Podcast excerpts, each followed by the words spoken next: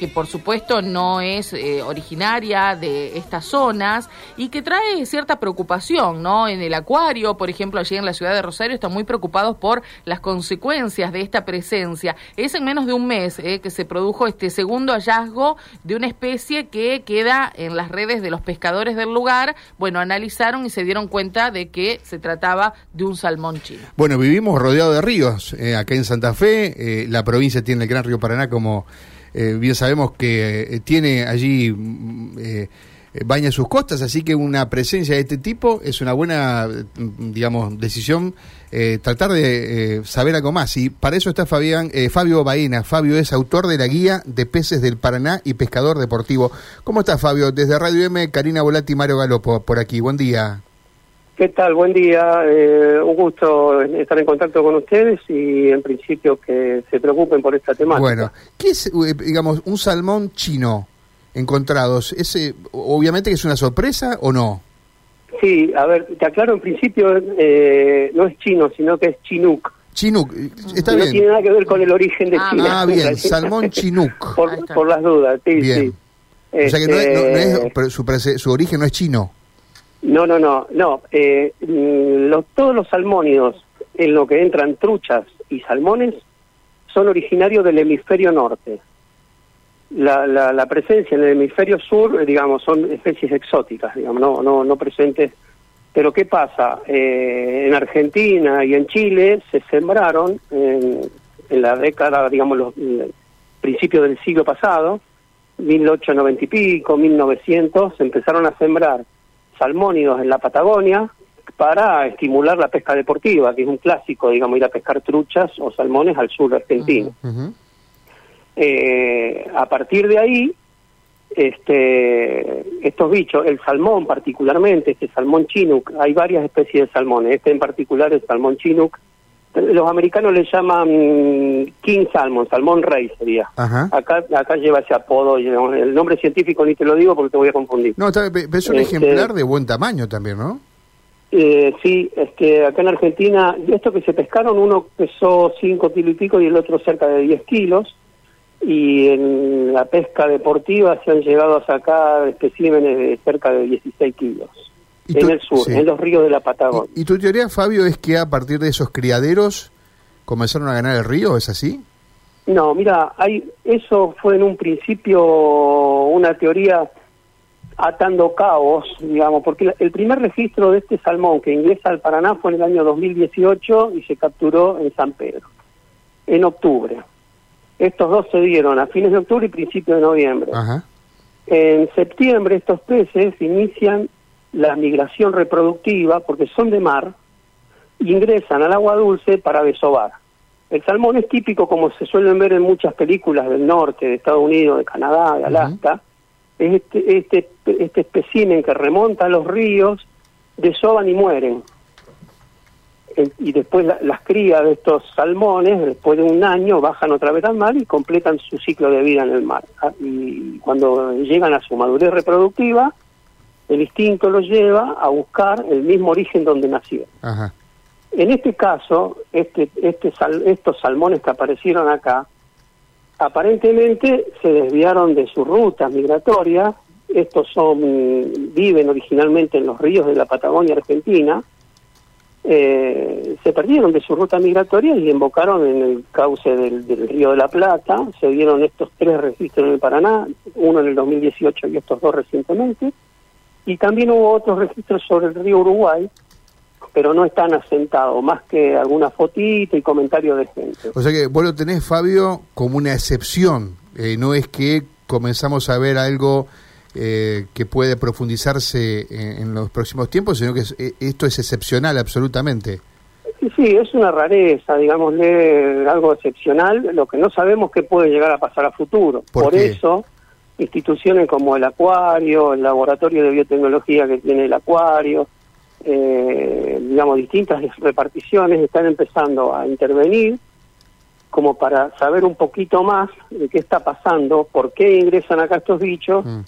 este, y bueno, y qué consecuencias podrían tener. Eso te quería preguntar, ¿puede haber alguna modificación en el, equilibrio, digamos, de, de las especies aquí del Paraná? Mira, no, no eh, es muy incipiente esto, muy reciente y, y, todavía no, eh, digamos, cualquier especie exótica sí es, este, perjudica a las especies autóctonas. El, el, lo del salmón es, es, una novedad, digamos, y, está en proceso de investigación, pero también tenemos ya en el Paraná esturiones, que hubo varias capturas de esturiones, también en esta zona, más al norte inclusive, hasta Coronda. Sí eh, que son escapes de los criaderos de esturiones en el río Uruguay, que se crían justamente por, por, los huevos para producir caviar, y el que está totalmente ya adaptado a estos ecosistemas y con, con grandes perjuicios a la fauna autóctona son las carpas, que es una especie muy frecuente. por ejemplo, en la zona sur, más al norte es menos frecuente, pero lo que es el río de la Plata y el Paraná bajo, digamos, es muy frecuente la carpa. ¿Y alguna de estas especies, Fabio, puede provocar un impacto importante en las que ya conocemos, digamos, que, que tenemos y que son habituales de nuestras costas, crees? Sí, seguro, seguro que eh, no, no, sé si hay mediciones ya de que, que, tengan injerencia en la fauna autóctona. No, probablemente cuando nosotros hablamos del Paraná nos imaginamos el río Grande, el canal principal, pero eh, en, afluentes, en ríos inferiores, que la carpa eh, prefiere ese tipo de hábitat, está invadiendo y ahí sí que compite fuerte con las especies autóctonas, eh, y sí, modificando el hábitat y, y, modificando las poblaciones. De hecho, la misma trucha en la Patagonia ya modificó eh, digamos, es preponderante la trucha sobre las especies autóctonas de la Patagonia. Digamos, alguien habla de la Patagonia y, toma como referencia de pesca la trucha, pero desconoce que existen especies autóctonas que estuvieron toda la vida. Ah, ¿Y crees que eh, hay, haya alguna especie especialmente afectada? Digamos, uno conoce aquí, qué sé yo, desde el sábalo, la boga, los, peces, el, surubí, el dorado, ¿crees que, y tantos otros que tal vez no tengan tanta prensa, digamos, ¿no? Pero... Sí, pasa eso, mira, yo en, la guía describo 254 especies. 254 especies, o sea que yo mencioné cuatro y debe haber 250 más. En, el, en el saber común uno no puede, con, suerte puede llegar a nombrar 30 especies y, en forma generosa, claro. pero hay muchas especies que se desconocen, principalmente porque una de las de, de, la forma que tenemos de, testificar lo que hay abajo del agua es a través de la pesca. Y muchas especies no se pescan digamos, este, y o hay o por ejemplo para acuarismo uno no se imagina y hay muchísimas especies eh, autóctonas para acuarismo que inclusive se exportan. Y eso en el, en el saber común no no no, no está presente.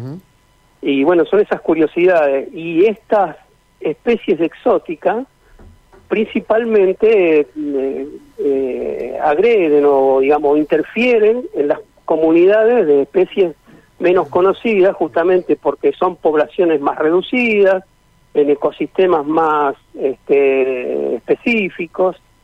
Eh, entonces sí no no hay mediciones pero sí hay una hay una este, no, no diría creencia pero sí hay una eh, una predicción de que puede haber impacto sobre las especies autóctonas, justamente las, las más chiquitas, las menos conocidas, en las lagunas, lagunas del sur de Santa Fe y norte de Buenos Aires, sí ya hay este, un impacto sobre el pejerrey, por ejemplo, en competencia con la carpa. Mira vos. Fabio, eh, te quería preguntar por esto que decís de que la medición de lo que hay debajo del agua muchas veces es a partir de la pesca, estos ejemplares que eh, de los que estamos hablando, los dos últimos que se encontraron en la zona de Arroyo Seco, son de tamaño importante y además, eh, bueno, son dos en muy poco tiempo. Dijo, ¿esto revela algo? ¿Les da algún dato en relación a cuánto tiempo que hace que pueden estar? ¿Qué población puede haber en, en esta zona? Mira, eh, el primer dato fue en el 2018 y cuatro años después aparecen estos dos, a diez días de diferencia entre uno y otro y exactamente en el mismo lugar, es lo curioso. Hay una gran ventaja respecto al primer ejemplar que se pescó y a muchos otros más que se deben estar pescando y no se reportan. Eh, digamos que yo creo que el, valor de, esta nota, de estar hablando ahora, es de que la comunidad se entere de que están estas especies compartiendo hábitats con las nuestras y que lo primero que hay que hacer es sacrificarla y reportarla. ¿Denunciar dónde? Ajá, reportar dónde. Eh, por ejemplo, una institución que, que, toma el tema es el Acuario de Rosario. este, uno entra a internet y encuentra enseguida un contacto a través del Acuario de Rosario para que estén atentos los pescadores, ¿no? Ahora decís sacrificarla porque se le puede, a ver, lo voy a decir eh, a, lo bruto, se le puede abrir la panza y a partir de ahí entender un poco eh, cuál es el... Claro, eh, exactamente, pero eso lo, eso lo, hace la gente que, que, estudia, digamos. primero, lo que se está haciendo, lo primero que se hizo en el primer ejemplar fue tomar muestra de tejido. Mostrar muestra de tejido es cortar un pedacito de aleta y de eso se hace ADN y con eso se puede determinar el origen de estos peces. En, esto, en este último que apareció ahora, que ya se contó con más información a partir del primero, se pudo conservar el espécimen entero.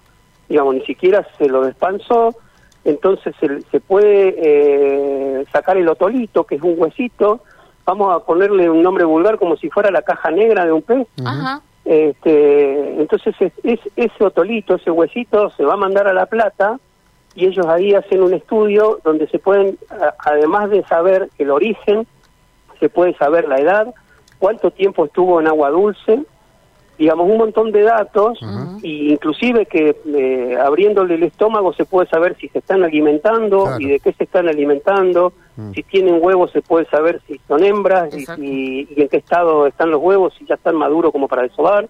Ahí digamos, es esa gran ventaja de que se pudo contar con el ejemplar y que caiga en manos de gente con, experimentada para poder analizarlo, digamos, por, por suerte ya podemos ir este, teniendo eh, no sé, estableciendo algunas pautas a futuro de qué hacer con estos bichos. Correcto. O sea que si algún eh, eh, nos escuchan seguramente muchos pescadores costeros aquí, advirtiendo entonces que si hay algo raro, está bueno que se comuniquen con la gente que entiende.